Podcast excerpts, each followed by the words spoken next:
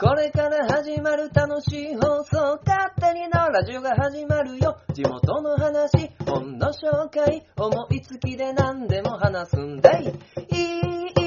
いい、いい、ラジオ。お便りちょうだい。いい、いい、いい、ラジオ。スタートさてですね、今回のオープニングなんですけども、なんとですね、この勝手に縄ラジオ2週にわたりまして、なんと、お便りをですね、いただきました。ありがとうございます。ではですね、このお便りの紹介をしていきましょう。えー、ラジオネーム、カタリーナさんですね。えー、勝手に縄ラジオにて僕のことを話していただき、ありがとうございます。東海沢はなかなか会えるチャンスがありそうでなくてでしたが、ハロウィンにてようやく念願が叶いました。このハロウィンっていうのは、あの、幸せ村のハロウィンパーティーですね。えー、で、山田彩吉さんの本は一度読んでみたいですね。書店ボーイさんがいる時にお買い上げしたいと思いますというですね、あの、あったかいですね、あの、あの、お便りをいただきました。ね、あの、カタリーナさんね、前回もお話しさせていただいて、えー、僕がもう一つやってるハガトマの方でもお話しさせていただいたんですけども、まあ、東海市についてですね、あの、東海市愛が溢れる方でしてね、あのー、こんなね、勝手になラジオにもですね、お便りいただけるっていうことは、あの、本当にありがたいなと思います。でね、あの、前回ですね、お話しさせていただきました山田佐伯さん。ね、あのー、集落園の大仏を作った人なんですけども、まあ、その方のですね、あの、本にもご興味を持っていただいて、あの、縄書店のですね、縄書店の売り上げにも少し貢献できたかなと思っております。で、この間、あの、たまたまね、あの、息子と幸せ村に行ってきまして、あの、集落園の大仏を見に行ったんですけども、あの、横にですね、記念碑が、あの、ちゃんと、ね、あの、山田彩吉さんの記念碑が立っていてね、ああ、やっぱりそうなんだなーって。あの、前はですね、あの、気にしたことも、ね、なかったんですけど、やっぱり読むとですね、あの、感慨深いものがあるなと思います。で、まあ、やっぱりですね、知ると楽しくなるなっていうのは、あの、この知識欲の秋に一番いいのではないでしょうか。では、勝手になラジオ第98回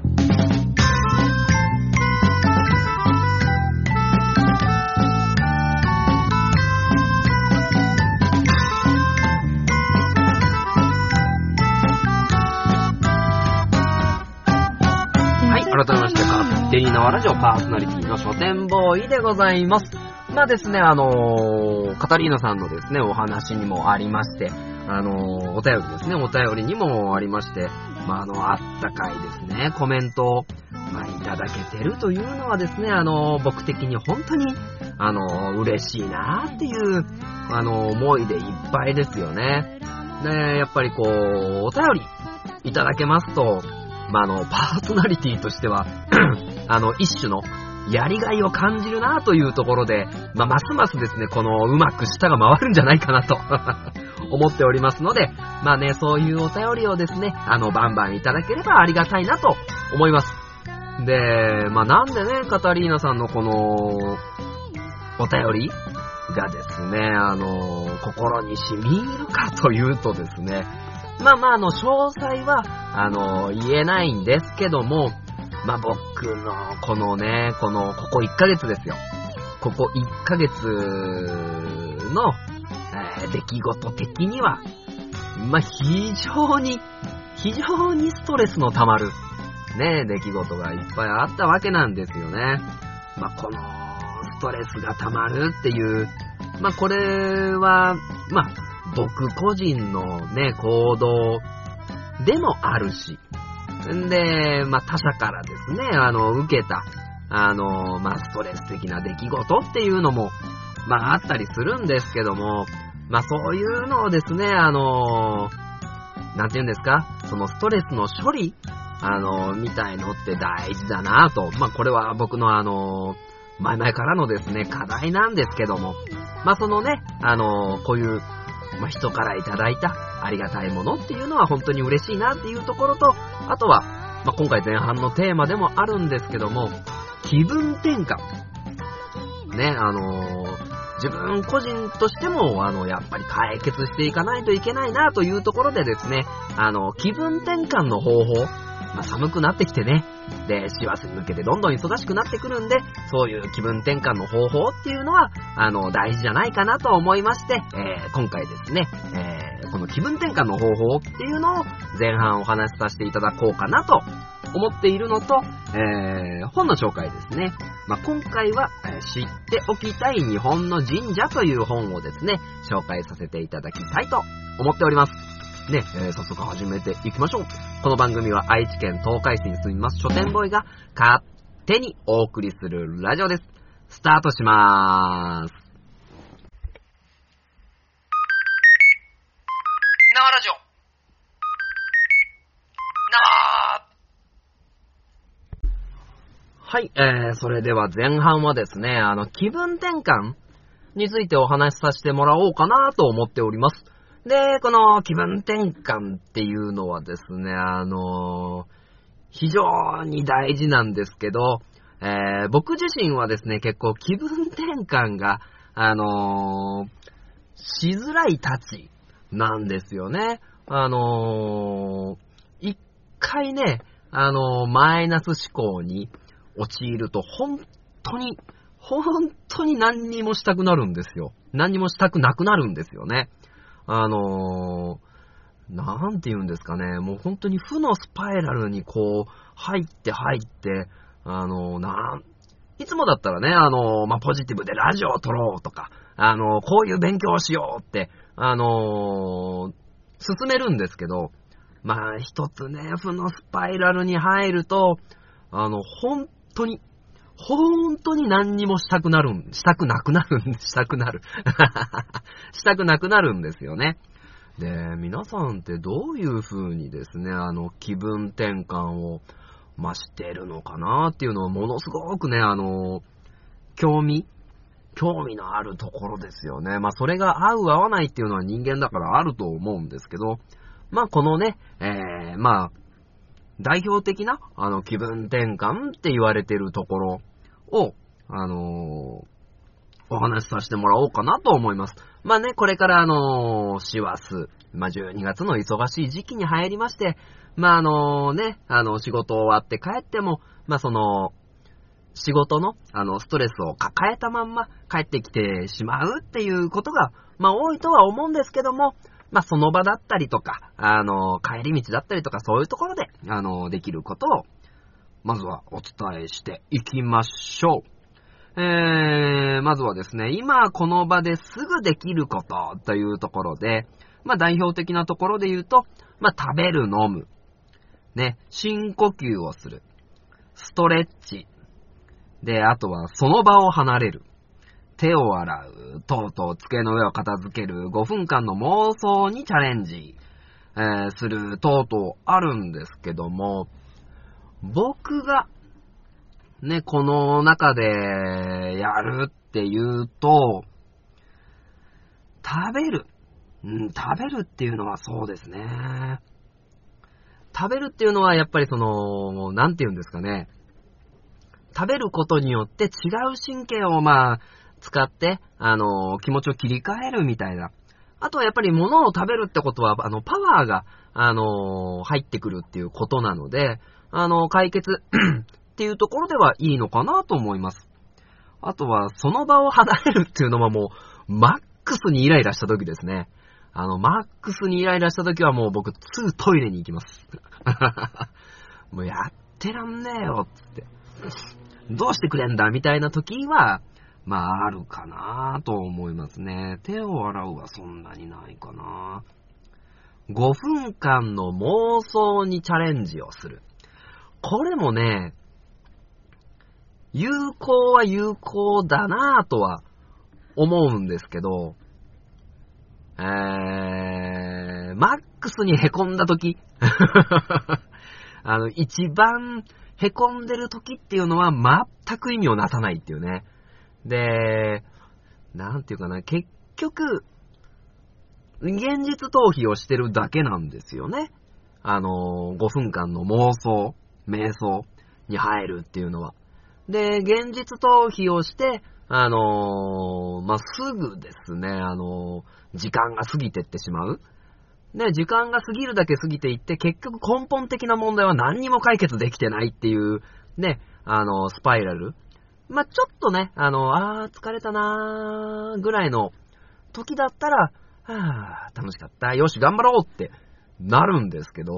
もうマックスには、あー、俺俺はダメだみたいな時は、えーこの5分間の妄想チャレンジが、えー1時間、2時間経って、何にもできなくなってるっていうのは結構あるかなと思ったりしますね。いや、これ喋っててね、なんていうかな闇が深いね。僕の。で、あとは気分転換で、えー、まあ、帰り道や自宅でできることっていうところで言うと、読書。で、映画や動画を楽しむ。心地よい音楽を聴く。歌う、スポーツをする、えー単純作業に没頭する、ゆっくり湯船に浸かるっていうことがね、あのー書いてある。早寝するとか。あのー、なんだろうな基本的に、あのー僕自身って、まあ、そんなにね、あのー基本楽天家なので、気分転換が必要ないんですよね。で、あのー基本的には、あのやらなきゃいけない物事っていうのが連なっていないと、えー、なんか、達成感がないというか、結局、こなしてる、こなしてるっていう、あのあれができて、これができて、それができて、みたいな、あのところでね、あの難しいなっていうところで、あのまあ、どんどんどんどん逆にね、それがストレス解消になっていくんですけど、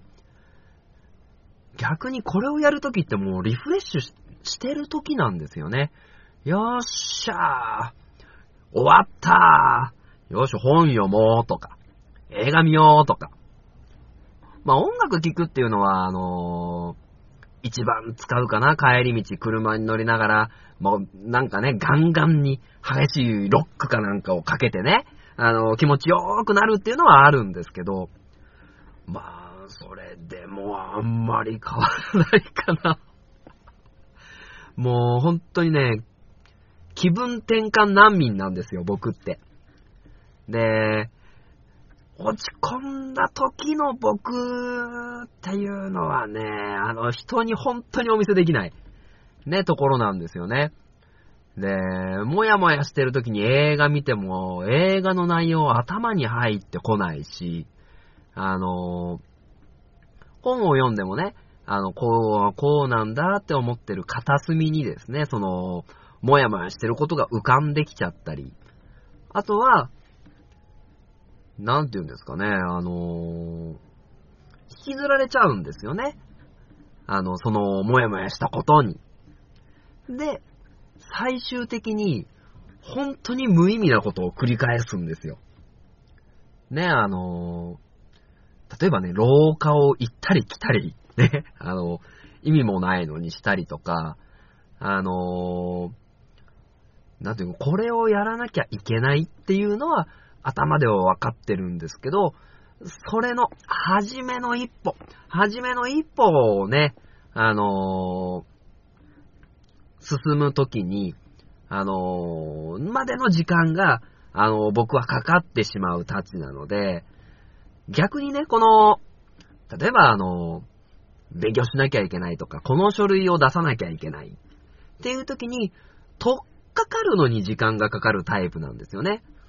で、とっかかってしまえば、あー、まあまあまあまあ、しんどいけどなんとかできた、みたいな ことが多々ある。多々ある。で、でもこれは本当にね、僕のウィークポイントだなと思うんですけど、あの、まあ、ちょっとね、こう話してて、なんていうかな、あの、自分の、あの気分転換ベタというか、なんで気分転換っていうね、あのー 題材を選んでしまったのかっていうこれね、なんかね、本当にね、皆さんに愚痴を聞いてもらってるみたいでね、あの、本当に申し訳ないなと思ってるんですけど、あのー、すっきりしないっす。根本。根本だけど、すっきりしないんですよね。で、何が一番気分が爽快なるかっていうと、やっぱりやり始めて、目処が立った時。この目処が立った時っていうのが、まあ一番ね、あの、ストレスが発散される、あの、時間ですよね。あー、なんとかできたー、みたいな。まあまあ僕ね、あの、根本的に、あのダメな人間なのでね、あの誰かですね、僕にね、あのいい気分転換を、まあ、教えてください。ねえ、本当にね、あのあ、今俺ダメだなぁと思ってる時はですね、ご飯も食べたくないし、お風呂にも入りたくない。ね、仕事にも行きたくない。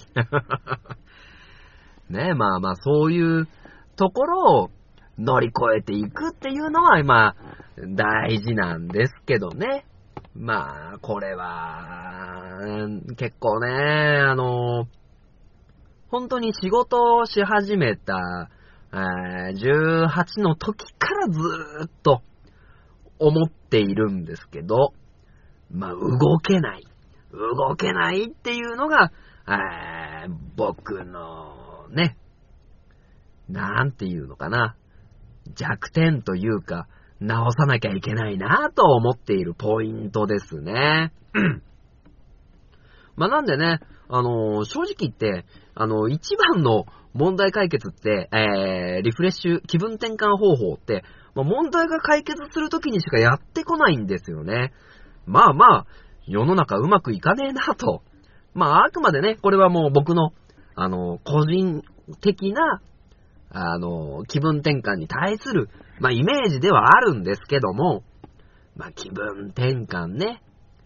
気分転換してえな 誰か優しくしてください。はい、えー、ということでね、えー、なんだろう、気分転換についていいお話をですね、リスナーの皆さんにしたかったんですけども、まあ、結局ね、愚痴を言うっていう あー発散させてもらいました。あの、このラジオはですね、最高のストレス発散ですね。ということで、CM。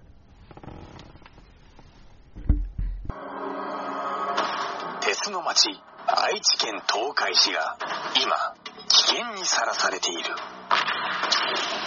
この町は、俺が守る。フラッドイン、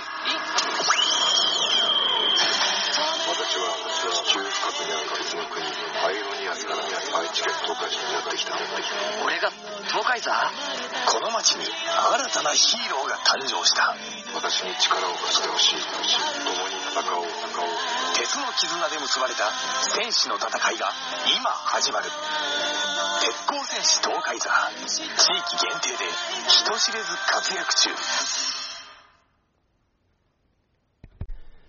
書店ボーイの花本が上手になりたいの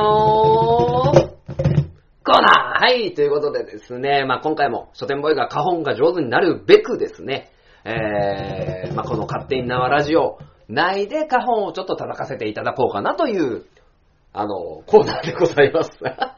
途切れたね。途切れたね。えー、まあということでね、えー、昔の音楽だったりとか、えー、まあなんで昔かっていうと、結構ね、あのー今のやつはね、普通に、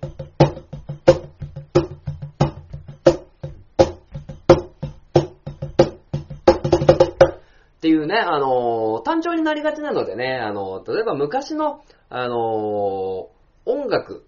であれば結構ね、あの聞かせがいがあるというか、なんかね、あのカホンでね、表現できるんじゃないかなっていう。てー、てー、てれてれてー、てれれてててて、はってててて、ゴー、ゴー、マソー、みたいなね、感じでね、あのー、カホンでね、表現しようがあるんですが、あのー、なかなかですね、あのー、最近の曲だと、そういうね、あの、基本コードみたいなのがね、あの、一定なのでね、なかなかカホン、一つだけだとね、まあ難しいなっていうところがあるので、えー昔の曲、そして、えーあとはフリー音源、YouTube のね、フリー音源に合わせて叩かせていただくっていう、まあ、趣旨のコーナーです。ね、えーまあそんなところでですね、このカホンが上手になりたいのコーナー、この YouTube のですね、フリー音源に合わせて今回は叩かせていただこうと思っております。のでね、えーまあまあ、昼下がりに聴いていただけた方はゆったりする曲じゃないのかなと思うので今回、ね、えーぜひとも聴いてみてください。ということで、スタートします。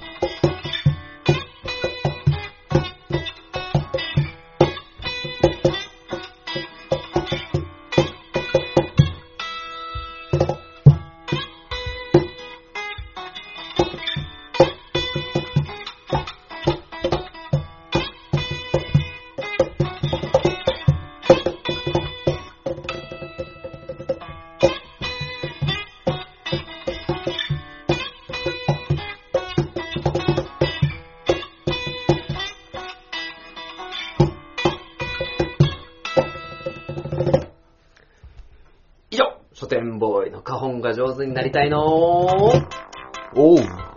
コーナーでした。びっくり。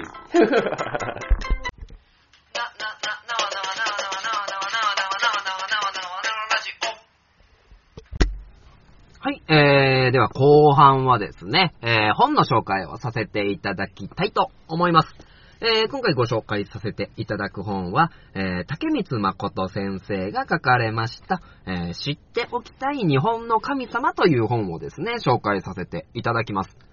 まあまあ、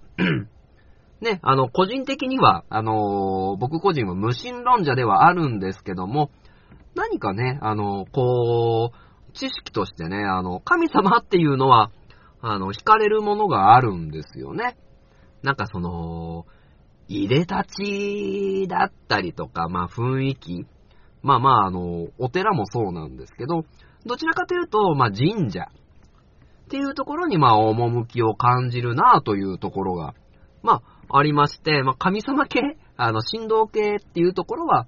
まあ結構ね、あの気になるかなと思っております。でね、あの、前回、前回っていうか、ちょっと前のですね、勝手に縄ラジオでも、まあ、伊勢神宮の謎っていうですね、本を、まあ、紹介させていただいたんですけど、まあね、途中で喋るのを挫折したっていうね、あの、本当にね、そういう神話神話の出来事っていうのはね、まあ難しいなぁ。でも、ちょっと喋れなかったからね、あの、悔しいなという、まあところもあったので、まあまあ今回ね、まあ、リベンジじゃないですけど、まあ、あの、神社系、神様系というところでですね、あの、お話をさせていただきたいなと思います。まあ、あの、東海市にもですね、約30ぐらいのですね、まあ、神社、まあ、が、まあ、ありまして、まあ、正月に、まあ、皆さんもですね、あの、お参拝に、あの、行かれるっていう方も多いとは思います。で、じゃあこのね、あの、神様が、あの、生まれてくるようになった、まあ、成り立ちっていうのは、どうなんだっていう、というですね、あの、まあ、神様系というか、あの、振動系っていうところに、まあ、スポットを当ててお話しさせていただきたいなと、まあ、思いますね。で、えー、まあまあ、もともと、えー仏教が中国、インドから伝来してくる前は、日本は神様っていうのを、まあ、祀る国だったわけですよね。まあ、八百万の神、えー、ということで、あの、本当に多種多様の神様が、あの、日本には存在していたということですね。で、えーもともと、えー地方のですね、あの、豪族がですね、あの、まあ、名前のない神様、御霊とかそういう形のことを言うんですけども、まあ、ね、あの、日本が、えーまだいろいろ、あの、勢力図としてはね、まあ、地方地方にいろんな豪族がいて、えーまあ、それぞれの地域を、えーなんて言うんですか、あの、管理しているというか、あの統治している中で、まあ、その豪族豪族ごとに、あの、神様っていうのが、まあ、いました。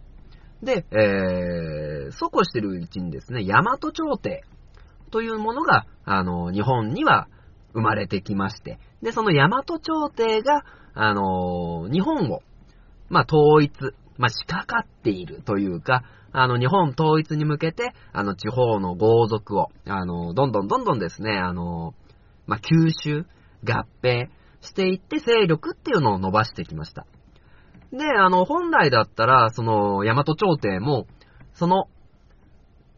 まあ、属、属国って言うとあれなんですけど、吸収合併して一つにどんどんなっていく中で、えー、ある、まあね、あの、一つの神様を、えー、祀ればいいんですけど、大和朝廷はそれをせずにですね、あの、地方の豪族豪族の神様っていうのも尊重したんですよね。で、この尊重した。ただ、えー、もともと、その地方の豪族豪族ごとのですね、神様っていうのは、基本何にも、あの、関係がない、その土地土地で、あの、祀られてる神様ではあったんですけども、えー、大和朝廷が、えー、この勢力を拡大し、で、統一しなかったために、えー、ただ、あの、その地方地方の神様を祀るだけではいけないというところで、えー、一つ、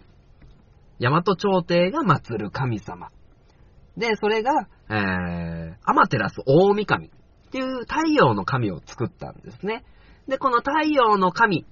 を、えー、一つの、えー、象徴的な、シンボル的な神様に、えー、仕立て上げたことによって、ただし、みな、みんな、アマテラス大神を祀れという、ね、あのことはしなかったんですけど、その、ご、その地方ごとの神様に関しては、みんなアマテラス大神の親族血縁っていう、あのまあ、ある種設定ですよね。設定を、まあ、しました。そういった経緯があって、えー、まあまあですね、あの、一つの神様っていう、まあ、プラットフォームが、あの、そのですね、大和朝廷の時代に、まあ、出来上がったんじゃないかと言います。で、まあ、地上にいる、ね、神様、そして、えー、天空、あの、天津ヶ原というですね、神様の国っていうところに住む神様でランクができたりとか、あのそういうものが生まれてきました。でね、そのアマテラス大神っていう一つの神様を、えー作ったんですけども、えーアマテラス大神が、あのー一番初めに、あの、象徴として出来上がった神様ではないんですよね。そうですよね。地方の、まあ、豪族が、あの、それぞれに祀っていた神様がいたわけですから。で、えーその、まあ、起源という風に言われているのが、えー、あれです、出雲大社。はい、神道の大大元が出雲大社。で、生まれた大国の、えー大国主の御事っていう神様が、えー、アマテラス大神よりも、えー、早く生まれた神様ではないかと、まあ言われてるんですよね。まあなので有名な話ですけど、まあ6月っていうのは、あの、暦で神なし月っていう風に書くんですけども、えー、出雲大社のある島根県では、まあ、神有月、えすべての神様が、えー出雲大社に集まってっていう言われはここから来ているんではないかと、えいう部分でございます。で、なんか淡々と喋ってるけど大丈夫かな？で、その、えー大国主の御事、えー別名大物主の御事っても言われるんですけども、えーなぜ二つのあざながあるかというと、えー、まあまあ、アマテラス大神っていうところ、ものを作った、えーその前段として、えー奈良の大和朝廷、大和朝廷の、えー横に三輪山という山があるんですけども、えーその、えー大国主の御事、難しいな言い方が、大国主の御事を、えーも、をも、えー大和朝廷に引っ張り込まないといけないっていう、えーところで、えその、奈良の横にある三輪山というところに、えー大国主の御事の、え別名の、え大物主の御事っていうのを祀る、え住まう山だということで、えそこを、えー大物主の御事が住む土地という形にして、えー崇めるように、えなったっていうのが、えーその、神道の始まりじゃないかなと、えー思います。まあ、やおろ、よろずの神っていうところでね、まあ、いっぱいその、神様が、まあ、日本にはもともといるわけですよね。で、その、日本書紀だったりとか、あの、古事記だったりとか、そういう文献を、まあ、ある種ね、あの、フィクション的に、あの、ね、神様の世界観みたいなところ。まあ、これはちょっとね、フランクに喋り、ね、語りすぎかなとは思いますけど、やっぱりその昔の 人はですね、その神様ごとの、まあ、利益っていうのが、まあ、出ているというところで、まあ、ある種の象徴をそこで作った。ただ、その、プラットフォームとして、えー、まあ、神様の多様性の中の関係性っていうのを、まあ、この時代に作っていったっていう、まあ、ところが、えー、あったりしますね。で、あのーまあ、例えば日本のですね、名古屋で言うと、熱田神宮っていうところで言うと、まあ、草薙の剣がある。イザナギの御事が、えー、大和のオロチを退治した、えー草薙の剣がある。で、日本の、えー結構、まあ、超有、超有名っていうか、えー神社の大元の伊勢神宮に、えーまあ、アマテラスの大神というものを、えー祀って、えーある種別格の、えー存在になったっていう、えーお話が、えー結構あります。でね、まあ、その、中で、まあ、結局その地方地方の豪族が祀った神様っていうのも、ごめんなさい、変な音がね、えーなっちゃいましたけど、祀った神様っていうのも、えーまあその土地土地で、えーお偉いさんだった、え方が御霊になって神様になったっていうところ、まあ結局実在の人物っていうところを、えモデルにして、え作っているというものがあるんですけど、まあそのね、え実際の人物が神様になったみたいなところで言うと、あのー平野正門が神様になっていたりとか、あの、有名なところですと、菅原の道真、藤原の道真、これはもう、あれですね、学問の神様ですね。で、明治神宮なんていうのは明治天皇が祀られているとか。で、えー、実は一番ね、明治になって、明治で昭和になって、まあ、できたっていう神社っていうのは、あの日本のですね、戦争の 戦った人間っていうのを、えー、祀った、えー、名前ど忘れしたぞ。靖国神社ですね。えー、靖国神社の神様は、その、戦争で、えー、戦った兵士っていうのを、えー、祀っている神社だということで、まあ、そこをですね、祀るっていうことで、まあ、時のね、あの、総理大臣、小泉首相とかね、そういったところが祀る、えー、参拝するっていうところも、まあ、結構国際問題とかにね、あのーなったりしますね。で、えー、まあまあそういう、まあ、神様の世界でプラットフォームができて、えー、要するに分社、えー、する、あのー神社がどんどんどんどん増えていきました。まああのー要するに、なんていうかな、ね、ネズミ講って言ったらダメだけど、まあその、ルーツの大元っていうのができるようになったんですね。で、えー、まあ、よく聞く、あのーまあ、神社の名前っていうところで言うと、まあ、稲荷社。で、これ、八幡社か八幡社かちょっとわかんないんですけど、八幡社、八幡社、えー天神社、諏訪神社、えー神の明るいと書いて、神明神社、熊野神社、春日神社、八坂神社、白山神社、住吉神社などなど、えー、まあね、各地でルーツがあって、えー、分社。神社の分社化ですね。えー、で、えー、その土地土地に、あの、熊野神社だったりとか、あの、稲荷神社だったりとか、天神とかね、えー、そういう神明とかの本当に東海市でもいっぱいあるんですけども、そういう神社が、あの、出来上がってきます。で、あの、それぞれのですね、あの、稲荷はどういう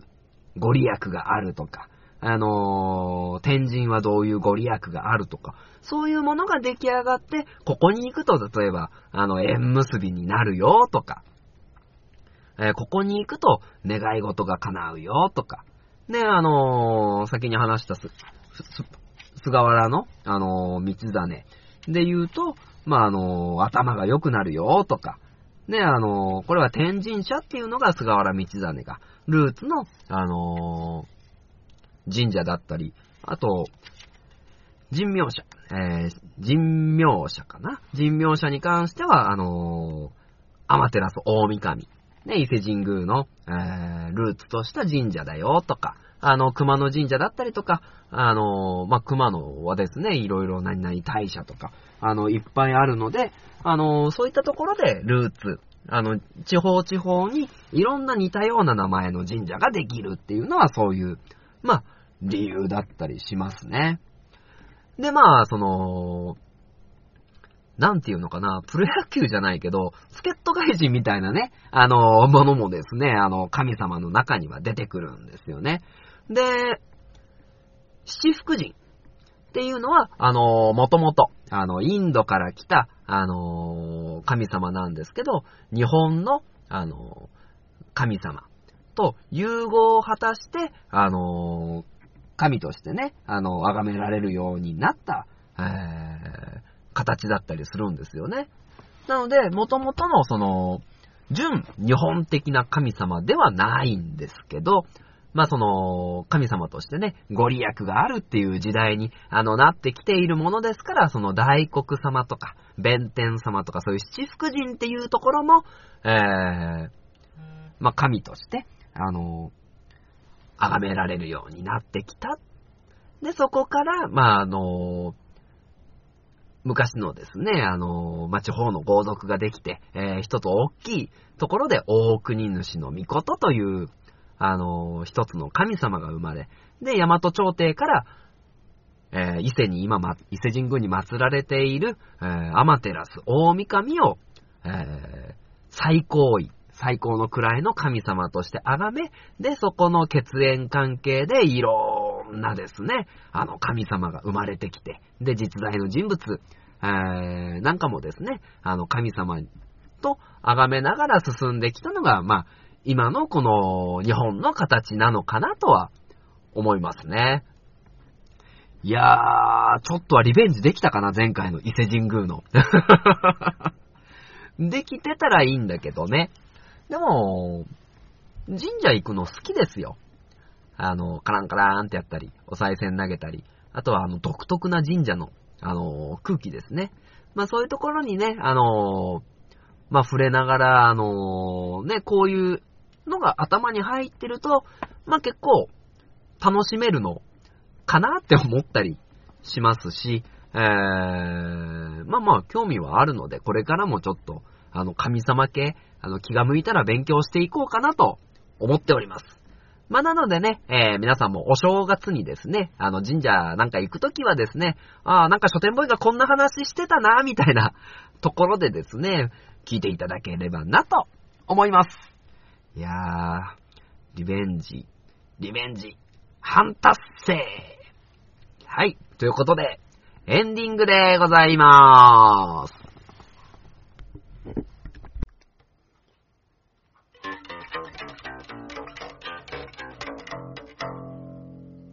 勝手なラジオ。はい。それでは、勝手に縄ラジオエンディングでございます。まあ、今回もですね、あのー聞いていただいて、えー、ありがとうございます。えー、なんかね、今回の放送はね、あのー気分転換、失敗の話したりとか、あのーなんかね、あの神様について語ってみたりとか、なんか書店ボーイね、あの、病んでんじゃねえかな、みたいな。あの、スピリチュアル系の、ね、あのー話をしてますけど、まあまあ、たまにはですね、こんな話もいいのかな、なんて、えー思ったりしますけど、まあね、あのー結構ね、まあ気分転換の話の冒頭でもお話しさせていただいた通り、まあまあ、意外とですね、あの個人的には大きい出来事がまあ起こってはいるんですけども、まあちょうどいいですね、あのー機会だなと。あの、個人的には、あの、まあ、納得というか、あの、集中しているんですけども、まあね、ここでね、あの、ちゃんと、まあ、皆様に、あの、お伝えしたいなと、まあ、思うのはですね、2018年、まあ、まだ2017年のね、えー、12月は残務処理みたいなところがね、あるのでね、あの、残務処理をしながら、えー2018年の1月からですね、ちょっと、えー仕掛けていこうと、えー思っております。ね、いろいろと、あのあれをこうして、えーこれをこうして、でもここはこういう風にしてみたいなところでですね、あのーまあ動いて、で、まあ1年後だったりとかですね、まあもっと早いと嬉しいけど、まあそういうところでですね、何かあの、まあこういう形になりましたみたいなですね、ご報告ができたらなと、えー思って おりますね。まあまあ、なかなか、あの、多難な道だなとは思うんですけど、まあ今のところ、今のところ書店ボーイ的には、あの、マイナスのスパイラルはなんとか、あの、抜け出しておりますので、まあ、あとはですね、あの、ガンガン邁進していくだけだなと、えー思っておりますので、まあ皆様ですね、まあ何のこっちゃわかんないでしょうけど、応援していただければなと思います。まあ、ということでね、えー、まあ、ちょっと半島のイベント情報、行きましょうか。はい。まあ、あの、詳細はちゃんとどこかで喋ります。はい、では、知多半島のイベント情報、えー、アグイ町、11月18日土曜日、えー、11月19日日曜日9時半から3時、日曜日は午後2時まで、えー、アグイ町町役場、アグイ町役場、芝生広場、えー、アグビアホールにて、えー、催し、で、町内の商工業、農業、各種団体の、が出店し、うどん、団子、混ぜご飯など、えー、軽食コーナーや直売コーナー、展示物、ゲームなどの楽しいイベントがいっぱいあります。まあね、ワークショップなどもですね、入っていますので、楽しいイベントになるんではないでしょうか。ね、ぜひぜひご参加してみてください。続きまして、半田市、半田市ですね、11月18日、まちづくり共同フェスタ愛知産フェスティア、イ、フェスティア、フェスタイン、半田というところでですね、えー、アイプラザ半田にて、始める、つながる、知る、伝える、市内で活躍する市民団体、ボランティア、遅延団体、知多管内専門学校、学校行政などが集まり、街づくりのために取り組んでいる活動の、えー、事例発表、それぞれの活動を幅広く紹介します。参加費無料、過去一部、有料あり。開催時間は10時から15時となっております。ので皆様ご参加ください。そしてクリスマスイルミネーション2017 in ハンダ赤レンガ建物で12月3日、ハンダ赤レンガ建物内にて、えー、今年もイルミネーション点灯を行います。えー、子供たちがクリスマスに向けサンタさんへ抱くワクワクした期待、そんな願いの一つ一つをサンタさんにちゃんと見つけてもらえるよう、目印として捧げるイルミネーションです。ロマンティック。ね。いいね、クリスマスイルミネーションね。あの、ぜひ皆さん、ハンダにですね、行ってみてはいかがでしょうか。そして、東海市、東海市ですね、イベントとしては、まずですね、えー、集落園の大仏のですね、集落園公園もみじ祭りというところで、えー、11月26日までえー、集落園公園の秋ならではの風景を見に出かけてみてはいかがでしょうか。いろはもみじをはじめ、7種類大小約550本のもみじが集落園公園を鮮やかに彩ります。で、11月19日の日曜日は10時から15時まで、大名園。大名園ね、えー、山田佐吉さんが住んでたところですね。えー、にて、一服300円でお抹茶、お茶菓子がございます。そして10時から14時30分はキャンプ広場にて、えー、東海市文化協会の皆さんのステージ発表、触れ合い、コーナーなど、模擬店もございますので、皆様ぜひご参加ください。そして、えー、一応ですね、この東海市地域大円卓会議がですね、11月21日火曜日の18時30分から21時、東海市芸術劇場多目的ホールにて参加費500円で行われます。まあ、東海市でですね、夢を語ろう。えー、東海市の中心で夢を語りたいあなた、えー、夢を託して共感する仲間と出会いませんか？というところでですね、えー、今回ですね、えー、夢を語る人5名、その中に歌い静香さん、シンガーソングライターの方、えー、はがとまでもですね、熱烈プッシュを している、えー、方なんですけども、えー、そういった中で、えー、私、書店ボーイもですね、あのー、まあまあ一般参加ではありますが、えー、ちょっと参加させていただきますので、まあお話できたらなと、えー、思ったりします。まあ、あの、ちゃちゃ入れません。真面目に東海市のことを喋ろうかなと思っております。えー、そしてですね、そんな歌い静香さんの、えー、出るイベントっていうところで、えー、2017年の12月7日にですね、えー、ワイワイライブボリューム3年内ラスト主催というところでですね、えー、山の上のレストランワイワイですね、あの上野大バローのですね、向かいまあ、ちょっと外れるかな。あの、ミニストップの、えー、横でですね、えー、居酒屋レストラン、居酒屋レストランです。レストラン YG さんにて、えー、イベントが行われます。で、これが12月7日の木曜日にあるんですけども、えー、この、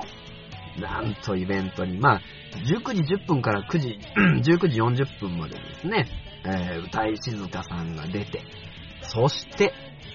まあ、もしね、はがとま聞いている人がですね、まあ、書店ボーイが、あの、はっちゃけてる番組ですけど、いたら聞いてほしいんですけども、えー、はがとまから、ヤギッチでーすが、ヤギッチがですね、あの、ライブイベントに参加します。で、オープン15時30分からスタート。18時、えー、ワンドリンク付きで1500円で。トップバッターですね、ヤギッチ。ね、まあ、ちゃんとね、あの、会場を温めてもらえればなと思いますので、ね、あのー、丘の上のレストラン YG さんに皆様ご参加ください。そして、えー12月の17日、ヤングフェスティバルに東海座出ます。えー、演目はまだ決まっておりません。で、あとはですね、結構モリモリですね。こっから東海座続きますからね。東海座としては12月23日の、えー土曜日に幸せ村のクリスマスイベントにも参加させていただきます。まあ皆さんですね、えーぜひご参加ください。で、最後に重大発表。ね、最後に持ってきましたよ、重大発表。出来たてほやほやですが。えー、 JOYSOUND にですね、なんと、鉄鋼戦士東海座の、えー、主題歌がですね、配信されました。イェイいやー、東海座全国区っすね。まあまあ、それは冗冗談ですけども、あのーその名は東海沢ですね、東海沢の主題歌。えー、ジャンボさんが作ってくれた曲なんですけども、えー、 JOYSOUND でですね、申請するとですね、カラオケにできるというところで、あのー東海沢の、その名は東海沢が、なんと、歌えるっていうね。で、ちゃんとね、あの、カラオケのですね、バックの画面も、あのー東海沢の写真、まあ、イベントの写真だったりとか、撮り下ろし写真、撮り下ろし写真、えー、なんていうのでですね、あのー 彩らせてもらっております。えー、本当にジャンボさん、ありがとうございます。というところでですね、カラオケ、ジョイサウンドに行ったら、ぜひぜひその名は東海沢も、えー、歌ってみてはいかがでしょうか。この後フルで流そうかな。はい。あまあ、あの、東海沢の YouTube 見るとね、あの、その名は東海沢の曲聴けますので、ぜひ聴いてみてくださいというところで、まあ、こういうですね、東海沢のイベントもですね、2018年に向けて、ロケットスタートが、えーいければなと思っておりますので、えー皆さん、応援のほど、応援のほどっていうのはね、あの、気が向いたら、気が向いたら、あの、聞いてみて、歌ってみて、えー、勝手に縄ラジオに参加してみて、えー、あとはハートもですね、多いな、多いわ。見てはいかがでしょうか？はい、というところで、今回の勝手に縄ラジオも指名させていただきたいと思います。では、この番組は愛知県東海市に住みます書店ボーイが勝手にお送りしたラジオでした。また聞いてねー